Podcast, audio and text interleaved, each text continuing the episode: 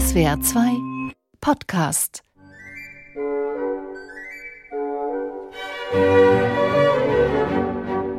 Der Vogelfänger bin ich ja stets ich heißer Hopsasa. Eine der ersten Regeln der Musikmoderation. Vorsichtig sein, wenn man über Gesang drüber spricht.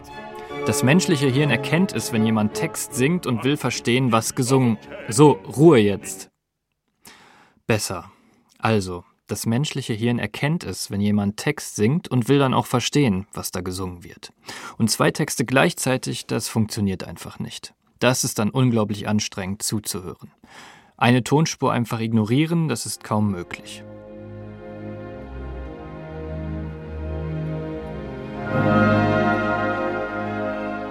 Ohne Gesang hingegen kein Problem. Für Filmmusikkomponisten und Komponistinnen ist das natürlich ein Problem. Stimme und auch Text tragen in der modernen Musik extrem viel Emotion und Information. Das schafft kaum ein Instrument. Die Lösung? Ein Chor, meist mit unverständlicher Lautsprache. Insbesondere seit den 2000ern wird das in epischen Filmen immer häufiger gemacht, zum Beispiel hier im Herrn der Ringe.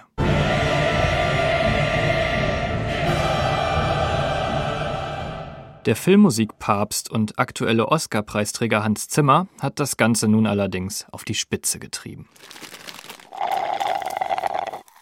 Score Snacks. Die Musik deiner Lieblingsfilme. Arrakis, oder auch Dune genannt, ist ein wilder Wüstenplanet. Er ist unwirtlich. Seine Natur ist gegen das Leben gerichtet. Aber Dune ist dennoch wertvoll. In der Wüste kann man nämlich Spice fördern, eine Droge für die ganze Galaxis. Doch in der Wüste gibt es auch die tödlichen Sandwürmer, das wilde Volk der Fremen und Sandstürme und kochende Hitze.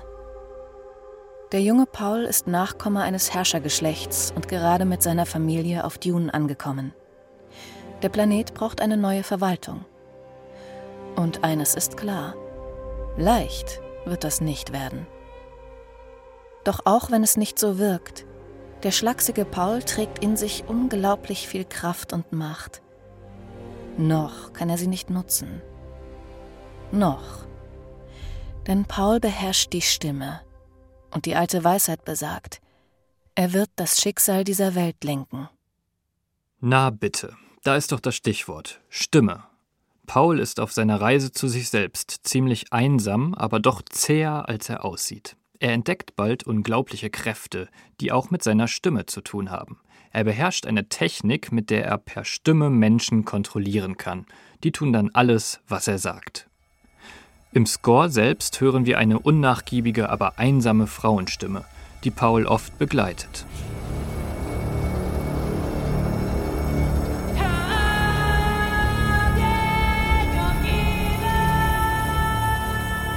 Das kann ja kaum ein Zufall sein.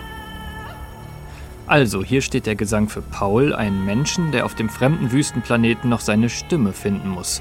Nur mit ihr kann er sich gegen die Konkurrenz durchsetzen. Das ist nicht leicht für Paul und genau das spiegelt sich auch in der Musik wieder.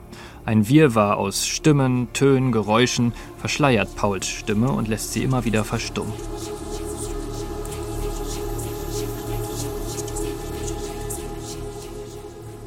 Quasi als direkter Gegensatz und weitere Stimmfarbe ist er dann aber noch ein unheimlicher Kehlkopfgesang. Der beschreibt bitterböse Elitetruppen, die Paul und seine Familie brutal vernichten wollen.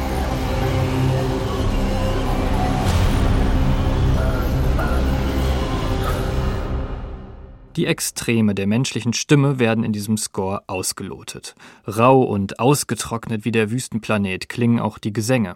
Aber der Trick, dass das nicht zu viel ist, die Stimmen von uns als Kinozuschauer eben nicht Besitz ergreifen, sondern weiter eine Einheit mit den Bildern erschaffen, dieser Trick ist folgender.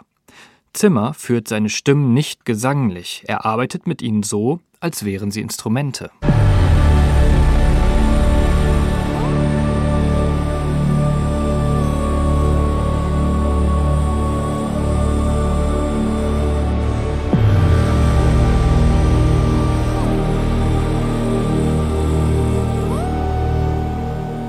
Das erinnert mich in der Harmonieabfolge, Instrumentenwahl und der Melodie der Stimme alles ein bisschen an das berühmte Thema aus Spiel mir das Lied vom Tod aus unserer letzten Folge. Nur ist hier die Mundharmonika eine Stimme. Im Dune-Score wird nicht gesungen wie hier in Mozarts Zauberflöte. Die.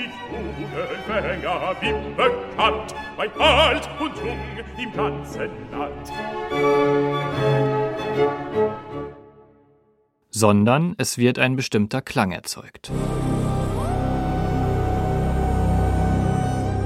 Kurz gesagt, Dune ist sicher einer der experimentierfreudigsten Musiken von Zimmer. Es gibt nicht unbedingt das eine eingängige Hauptthema.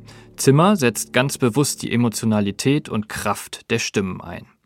Die Gefahr der Dialogüberlagerung und Überforderung beseitigt er, indem er die Stimmen wie Instrumente führt oder für uns unbekannte Gesangstechniken anwendet.